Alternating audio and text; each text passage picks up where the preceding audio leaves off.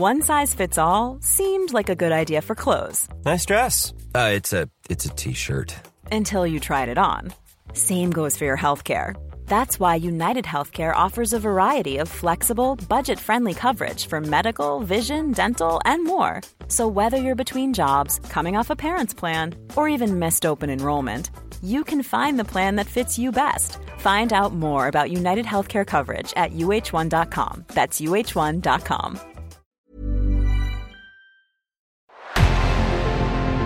revenant à la lampe à huile, je ne crois pas au modèle Amish. Uh, there is one more thing. Don't try to be too smart. Pay taxes when, when you have to pay taxes. Je ne peux pas répondre à, à, votre question, Monsieur le Président, parce que je n'ai pas de monde connecté. And that was a big mistake, and I'm sorry. Welcome to the Cybertruck Unveil. Voilà, je suis localisé en Allemagne. Signaux faibles, le podcast de siècle digital qui décode l'actualité du numérique. Bonjour, bonjour à toutes et à tous en ce mercredi 15 mars 2023. Pas mal de choses à évoquer aujourd'hui, on ne traîne pas, c'est parti pour le sommaire. On commence avec GPT-4 annoncé par OpenAI et si c'était encore une révolution des intelligences artificielles génératives. Eh bien nous verrons ça. La deuxième actualité, c'est TikTok qui envisagerait de se séparer de ByteDance, pourtant sa maison mère. Samsung ensuite, le géant coréen compte investir 230 milliards de dollars d'ici 2042 dans son pays d'origine. Et enfin, nous parlerons eVTOL avec Volocopter qui s'associe avec Sita, nous verrons ce qu'il y a derrière ce partenariat. Voilà, je vous l'ai dit, pas mal de choses à dire aujourd'hui. Allez, bonne écoute. Ça y est, Internet et les réseaux sociaux foisonnent d'articles et de publications sur GPT-4. GPT-4, c'est la nouvelle version du modèle d'intelligence artificielle faisant fonctionner ChatGPT. Et les premiers retours sont plutôt élogieux, c'est le moins qu'on puisse dire. OpenAI a donc annoncé son nouveau modèle d'IA, très attendu, il faut le dire, après avoir secoué, même révolutionné pour certains, le monde de la tech avec ChatGPT, basé sur GPT 3.5, c'est un nouveau chapitre qui s'ouvre. Le nouveau modèle est déjà accessible pour les abonnés de ChatGPT+, disponible à 20 dollars par mois et via une liste d'attente pour les développeurs. Les améliorations promises par GPT-4 sont nombreuses. Allez, c'est parti pour le jeu des 7 différences. La première, notable, c'est que GPT-4 est dit multimodal. Ça signifie que cette IA peut accepter du texte en entrée, bon là c'est classique, hein, comme ChatGPT le faisait déjà avant, mais ce modèle peut désormais accepter des images avec ce texte. Pour faire simple, vous pouvez, avec GPT-4, lui envoyer une image en plus du texte et l'IA de son côté peut l'analyser pour répondre à votre question en rapport avec l'image. Bon, là déjà c'est pas mal, hein. mais ce n'est pas tout. Ça veut aussi dire que GPT-4 serait capable d'analyser des graphiques et des captures d'écran. L'IA serait aussi capable de supporter des requêtes beaucoup plus grosses que la version 3.5.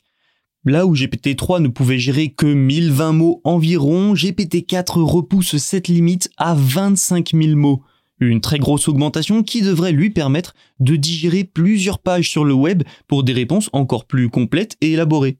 Pour reprendre les propos de la société, la différence avec GPT 3.5 apparaît lorsque la complexité de la tâche atteint un seuil suffisant. Elle décrit son nouveau modèle comme plus fiable, plus créatif et capable de gérer des instructions beaucoup plus nuancées. Alors oui, les progrès sont là, nombreux et impressionnants. Par contre, comme l'a pointé le patron d'OpenAI, Sam Altman, il y a toujours des défauts. GPT-3 avait notamment un gros problème. Il hallucinait, il inventait des choses, fausses évidemment. Un problème qui a été réduit sur GPT-4 mais pas complètement supprimé. Les ingénieurs d'OpenAI ont également accentué la personnalisation de son comportement, il pourra donc être modifié même par les utilisateurs. Enfin, ce modèle s'accompagne de nouveaux partenariats pour OpenAI, comme avec Duolingo par exemple, qui a pu profiter de GPT-4 dans ses applications. Microsoft de son côté devrait annoncer de nouvelles fonctions liées à GPT-4. Alors maintenant, est-ce que GPT-4 est une révolution? Ça, seul l'avenir et l'usage nous le dira, mais les progrès sont indéniables. Serait-ce la fin entre TikTok et ByteDance, la maison mère du réseau social?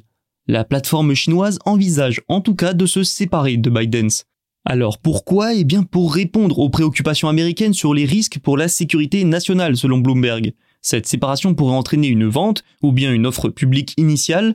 Toutefois, notons qu'une cession reste le dernier recours. Il n'y en aura que si la proposition existante de la société pour les responsables de la sécurité nationale américaine n'est pas approuvé. Et il faudrait encore que le gouvernement chinois donne son feu vert. Donc c'est pas gagné. Mais reste que la possibilité existe et est envisagée. Il faut dire que TikTok est dans une situation difficile outre-Atlantique, même en Europe, avec des enquêtes, des interdictions, de la méfiance, mais la situation est un peu plus critique aux États-Unis. Le réseau social fait l'objet d'un examen de sécurité nationale par le Comité américain des investissements étrangers. Ses origines chinoises font craindre des campagnes d'influence et l'accès aux données des utilisateurs par le gouvernement chinois. TikTok a accepté en 2022 de mettre en œuvre un certain nombre de changements dans un plan appelé le Projet Texas.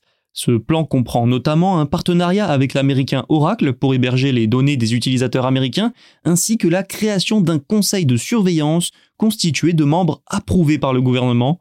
Mais le processus a été bloqué par le comité, laissant planer l'incertitude sur les décisions qui seront prises. Donc actuellement, TikTok ne sait pas si ces mesures seront suffisantes. Pire, ce plan n'aurait pas été accepté par certains membres du comité selon l'article de Bloomberg.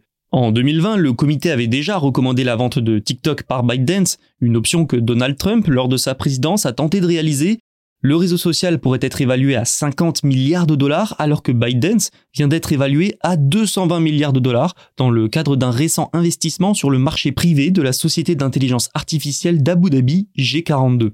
Il sera aussi intéressant de voir comment le gouvernement chinois va réagir à ces informations et surveiller l'impact d'une éventuelle vente en Europe.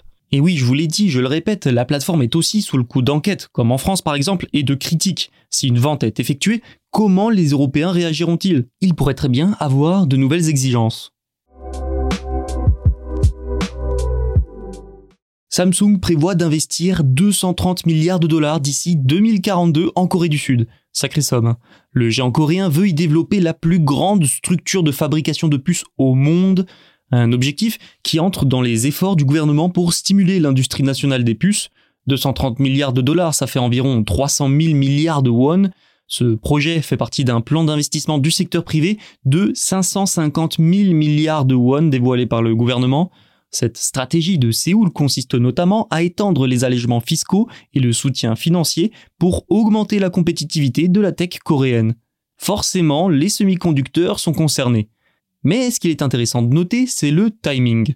Tout ça arrive dans un moment où d'autres territoires lancent aussi des plans pour développer l'industrie des puces et attirer des géants mondiaux comme Samsung. Il y a l'Union européenne bien sûr, mais aussi et surtout les États-Unis avec leur Chips Act.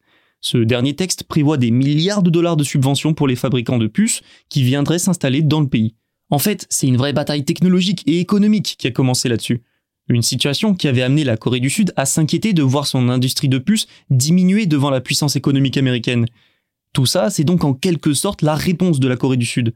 Et donc cette fameuse structure de Samsung sera constituée de 5 usines avec jusqu'à 150 fabricants de matériaux, de pièces et d'équipements, mais aussi d'organisations de recherche, le tout près de Séoul selon le ministère de l'Industrie. Ces investissements massifs devraient au moins permettre aux Coréens de garder leur place dans l'industrie des semi-conducteurs et peut-être même de devenir un territoire encore plus central pour ce secteur. Parlons Yvetol maintenant. Oui, vous savez, ces espèces de taxis volants électriques. Volocopter vient d'annoncer un partenariat avec Sita. Alors Volocopter, c'est une société allemande qui conçoit des appareils volants à propulsion électrique, les fameux eVTOL. Sita, par contre, c'est une entreprise spécialisée dans les différents processus de l'industrie aéronautique, des processus commerciaux à ceux concernant les bagages. C'est bien simple, Sita, c'est le premier fournisseur informatique mondial de l'industrie du transport aérien. C'est donc un partenariat qui fait sens. Hein. Volocopter est un peu considéré comme le pionnier de la mobilité aérienne urbaine, abrégé souvent UAM. Sita devient donc un partenaire numérique et informatique de la société allemande pour les vertiports. Nous verrons après ce que c'est. C'est aussi le dernier investisseur rejoignant le cycle de financement pour la série E de Volocopter. Alors l'UAM doit donner naissance à une nouvelle forme d'aviation et de mobilité durable. En tout cas, c'est l'ambition de Volocopter. Le produit de lancement de la société, c'est le taxi aérien électrique Volocity, il exploitera des itinéraires dans des villes congestionnées. Les vertiports, donc, on y revient, c'est les points d'embarquement d'où il sera possible d'ailer les Volocity. L'ambition de ce partenariat, c'est donc ni plus ni moins que d'établir les normes de ce secteur encore balbutiant. CITA s'occupera notamment des opérations aéroportuaires, des opérations passagers ou encore du traitement des bagages. Volocopter est aussi connu pour son écosystème numérique, Son système d'exploitation numérique, le Volo IQ, connecte tous les partenaires permettant ainsi un service fluide. Les premiers vols sont prévus pour 2024, et oui, ça arrive vite. D'ailleurs, cette entrée en exploitation est prévue pour les Jeux Olympiques de Paris 2024. La ville lumière sera donc la première au monde à transporter des personnes dans ces appareils. Voilà, c'est la fin de cet épisode. Tous les podcasts de Siècle Digital sont disponibles sur notre site siècledigital.fr et les plateformes de streaming. À demain pour de nouveaux signaux faibles.